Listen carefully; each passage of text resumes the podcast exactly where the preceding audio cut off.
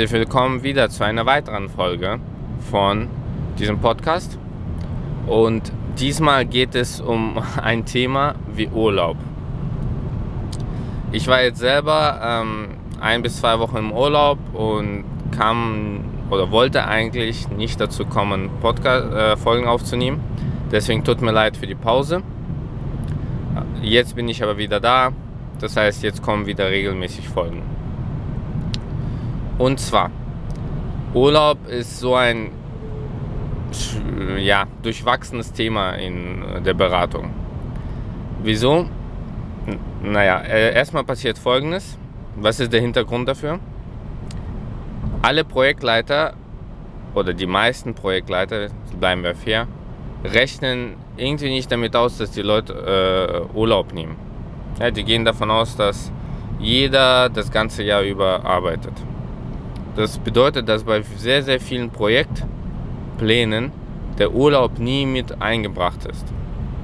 Wenn man aber ganz genau hinschaut, dann gibt es bestimmte Monate, die einfach, zumindest in Deutschland oder in Dachregion, sehr äh, Urlaub prädestiniert sind und dementsprechend das gesamte Projekt in der Zeit langsam ist. Und keine Überraschung, das sind die Monate Dezember bis in Januar, Mai, April, Mai, je nachdem wo Ostern liegt und äh, Juli, August wegen den Schulferien. So, in diesen Monaten nehmen die meisten Leute Urlaub. So. Das bedeutet, ähm, es passiert dann häufig, dass die Projekte ein bisschen langsamer laufen. Deswegen wollen die Projektleiter nicht, dass man Urlaub in, äh, allgemein macht und sowas. Trotzdem will ich mit dir jetzt besprechen, wie man am besten seinen Urlaub vorbereitet, dass man als die wenigsten Auswirkungen auf das Projekt hat. Erster Punkt ist, man sollte seinen Urlaub frühzeitig einreichen. Das bedeutet, nicht eine Woche vorher, nicht zwei, am besten zwei Monate vorher, wenn es länger ist. Hier müssen wir auch unterscheiden, was bedeutet Urlaub. Ein Tag frei nehmen ist zwar seitens HR irgendwo Urlaub, aber das wird jetzt kein Projekt irgendwie ins Verderben stürzen. Auch zwei Tage nicht. Aber alles, was sagen wir mal so ab drei Tagen aufwärts, kann schon interessant werden. Also drei, vier, fünf Tage ist schon eine Woche, zwei Wochen äh, auf jeden Fall und drei Wochen muss ich zugeben, kann für ein Projekt schon sehr schwierig werden, überhaupt, egal wie frühzeitig das ist, äh, äh, zu genehmigen. So. Jetzt hat man rechtzeitig, so zwei Monate vorher, den Urlaub angekündigt und dass man mal macht eine Woche oder ich empfehle, man sollte im Jahr, einmal mindestens mal zwei Wochen am Stück gemacht haben und am besten das Handy vergessen haben. Ja, also damit man wirklich mal regeneriert. So, nehmen wir mal an, man hat das gemacht. Dann ist die Frage, was macht man in den zwei Monaten hin bis zum Urlaub? Naja, erstmal muss man ja, wenn man genaue Daten festlegt, auch sicherstellen, dass niemand anderes, der einen vertreten könnte, auch im Urlaub ist. Ja, man stelle vor, man ist mit seinem Kollegen für einen bestimmten Bereich zuständig. Wenn beide Urlaub nehmen, dann ist ja niemand da, der irgendeine Frage beantworten kann. Und das geht so nicht. Ja? Man hat gewisse Verantwortung dem Projekt gegenüber, dem Kunden gegenüber, seinem Arbeitgeber. Das heißt, erstmal rechtzeitig abstimmen, auch mit Kollegen. Meistens geht es ganz gut. Oft sind Probleme so Ostern, weil es äh, nicht viel geschoben werden kann, wenn da was passiert. Also bei, im Falle von Ostern oder den Brückentagen frühzeitig abstimmen und auch fair bleiben. Ja? Wenn einer Ostern macht, dann darf der andere im Mai mehr Tage frei machen, wie auch immer. Also man merkt hier am besten, wie kollegial äh, die Firma ist. Gut, jetzt hat man abgestimmt, man kann auch der Urlaub nehmen. Jetzt geht es darum, in den nächsten zwei Monaten oder im nächsten Monat alles vorzubereiten, dass die Vertretung einfaches Spiel hat. Weil es bringt ja nichts, wenn man ähm, die Vertretung nicht richtig auf die äh, Spur gebracht hat, dass sie effektiv alle Themen schiebt in den zwei Wochen, dann kommt man aus dem Urlaub zurück und hat eigentlich doppelte Arbeitslast. Der Sinn ist, wenn man für Kollegen was vertritt, dass das in den zwei Wochen auch fast auf gleichem Qualitätsniveau passiert. Damit, wenn der Kollege aus dem Urlaub zurückkommt, dass er nicht gespürt hat, dass äh, effektiv zusätzliche Arbeit da liegt. Das geht aber nur mit gemeinsamem Einsatz. Das bedeutet, der Kollege, der in den Urlaub geht, also du in dem Fall, sorgt dafür, dass alle Themen schön protokolliert sind.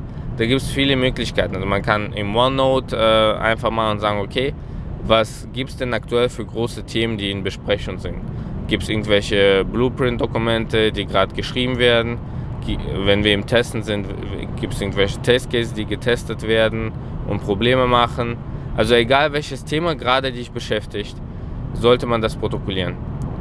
Ein guter Vorsatz wäre zum Beispiel, wenn man pro Woche so eine Art ein OneNote-Page macht, in der man runterschreibt, was man alles jetzt aktuell macht und was das für Auswirkungen hat. Weil dann hat man so eine Art ein, zwei Monate protokolliert, die der eine Vertretung einfach durchsuchen kann und sehen kann, ah, okay, der hat vor zwei Wochen das vereinbart, die jenes vereinbart.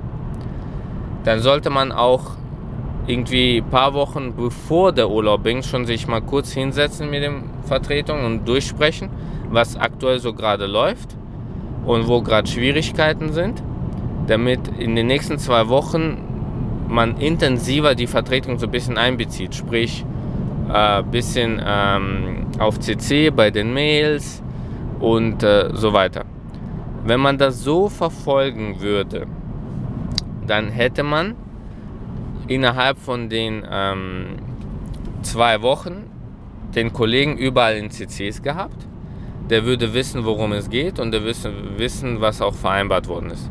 Wenn dann der Urlaub kommt, der kann auch von mir aus, auch wenn es schwierig ist, drei Wochen sein, dann hat die Vertretung alle nötigen Informationen ohne großen Einsatz. Die musste nur bei ein paar Sachen im CC stehen und in den letzten paar Tagen wird es intensiver.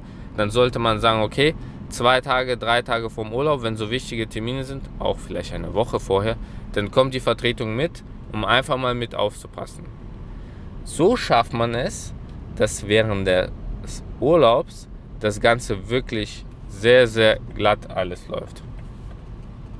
Und wenn man das wirklich so gemacht hat, dann hat man ja an sich ein sehr, sehr einfaches Spiel, weil ähm, alles ist äh, vorbereitet die Vertretung weiß Bescheid und dann ähm, läuft es auch. Wenn aus irgendeinem Grund etwas schief läuft und die Vertretung sich kurzfristig ändern muss, dann hat man dadurch, dass man im OneNote alles protokolliert hat, effektiv auch die Möglichkeit, einen komplett neuen, der überhaupt nicht mit dem Thema vertraut ist, einzubinden. Ja? So, was gibt es noch zu beachten? Wenn man das alles gemacht hat, dann hat, kann man fair in Urlaub gehen. Ja, also mit reinem Gewissen. Ich erwarte von meinen Kollegen und ich verhalte mich selber auch so, wenn jemand im Urlaub ist, man ruft ihn nicht an, man erreicht ihn nicht, man lässt die Leute wirklich Urlaub haben. Nur wenn die Person schlampigen Urlaub vorbereitet, also schlampige Urlaubsvorbereitung getroffen hat und man vielleicht ein sehr wichtiges Thema nicht in Notizen drin ist und es ist ein Workshop mit einem Kunden, der komplett verdattelt worden ist, zu erwähnen, dann finde ich, gehört sich das auch bei denen anzurufen, weil so geht das nicht. Entweder man äh, geht in Urlaub und hat alles sauber gemacht, vorbereitet, oder man muss auch damit leben, dass der Urlaub vermisst wird. So, wenn aber die Kollegen im Urlaub sind, alles sauber gemacht haben, dann ruft man sie nicht an, wie ich schon gesagt habe. Man macht aber genauso weiter, wie man es vorher gemacht hat. Das heißt, wenn der Notizen geschrieben hat, man schreibt in den drei Wochen genauso weiter Notizen, damit wenn der Kollege aus dem Urlaub kommt, er einfach anhand der Notizen und der Mails in CCs sehr schnell versteht, okay, was ist passiert. So kann man so eine Lücke von drei Wochen relativ einfach überbrücken. Einfach mitschreiben man sollte sich grundsätzlich aneignen, jede Woche mit zu protokollieren, ja, falls mal irgendwie Krankheitsfall oder was auch immer passiert. Ähm, was gibt es noch Wichtiges zu sagen? Wenn du selber im Urlaub bist, schalte dein Handy ab. Deaktiviere die Mails. Lies das nicht. Mindestens mal deaktiviere die Benachrichtigung. Weil wenn man im Urlaub ist, sollte man sich Zeit für sich, für die Nächsten, Familie, Freunde, was auch immer nehmen. Und das ist auch ein Commitment. Weil wenn man ständig auf seine Mails schaut und immer nebenbei arbeitet, dann werden auch deine Verwandten oder deine nächsten Menschen nicht wirklich überzeugt sein, dass du den Urlaub gerne machst. Deswegen mein Rat, komplett schottendicht. Die Welt geht nicht unter, wenn du zwei Wochen nicht da bist. Ein Projekt muss auch mal aushalten, dass jemand mal für zwei Wochen krank ist. Und wie man schon sa äh, sagt, niemand ist unersetzlich.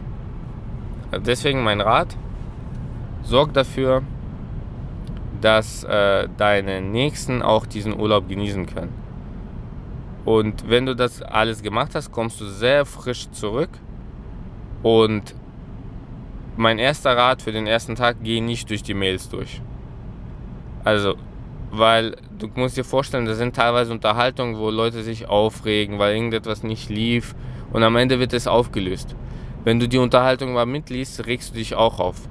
Besser ist es, direkt Treffen mit deiner Vertretung zu vereinbaren, dass sie dich kurz durchführt, was alles passiert, was ist noch an offenen Punkten. Und dann kannst du durch die Mails am besten rückwärts gehen. Sprich, wenn du siehst, bei einer Mail, da war irgendwie, ist geklärt irgendwann, dann musst du nicht die ganze Mail, also ich lese nicht die ganze Mail, ich packe sie dann auch weg. So schaffst du es, innerhalb eines Tages wieder im äh, Thema drin zu sein. Gut, damit hätten wir das Wichtigste zum Urlaub, finde ich. Ja, vielleicht kurz ein äh, paar Notizen. Ähm, Im Projektverlauf gibt es bestimmte Phasen, wo Urlaub nicht so gern gesehen wird. So. Am Anfang des Projekts solltest du in ein Projekt reinkommen. So den ersten Monat im Projekt sollte man keinen Urlaub planen, auch vielleicht nicht den zweiten. Außer es war schon vorher geplant, dann geht es nicht anders. Aber man sollte am besten reinkommen. Man sollte auch keinen Urlaub für den Go-Live planen und auch nicht einen Monat vorher. Jetzt ist aber der folgende Punkt, was viele machen und es regelmäßig schief läuft. Die planen irgendwie einen Monat vor dem Go-Live und zwei Wochen nach dem Go-Live keinen Urlaub, aber ab der dritten Woche planen sie Urlaub. So, was passiert? Der Go-Live wird verschoben um einen Monat und dann ist es genau in der ungünstigsten Zeit. Deswegen mein Rat ist, wenn es irgendwie möglich ist, versuche mal zwei Monate nach dem Golf keinen Urlaub zu planen. Weil Golfs werden verschoben. Oder wenn du kurzfristig Urlaub buchen kannst, dann würde ich eher abwarten. Weil es kann sein, dass der Golf verschoben wird und deine Aufgaben aber erledigt sind, dann kann es auch sein, dass an dem ursprünglich gesetzten Golf-Datum du spontan doch in Urlaub gehen kannst. Ja, also das ist immer so ein Thema dass äh, viele gehen davon aus, dass die Timelines nicht verschoben werden, werden sie aber ständig. Deswegen ist es wichtig äh, zu erkennen, wann ist so die Mitte des Projekts. Da sollte man am besten auch den meisten Urlaub nehmen. Und aus meiner Erfahrung ist so, dass für die meisten Go-Live-Daten eh so die Feiertage reinkommen, äh, äh, in Frage kommen. Sprich, es ist meistens Weihnachten oder Silvester, vielleicht Ostern äh, solche Tage, wo auch mal Business ein bisschen ruhiger ist. Deswegen versuch mal den großen Urlaub eh im Sommer zu planen. Da versteht das jeder, keiner macht Szene und dann wird, wird es dir gefallen. Gut, vielen Dank schon mal. Äh, ich freue mich auf dein Feedback und äh, wir hören uns demnächst wieder. Ciao, ciao.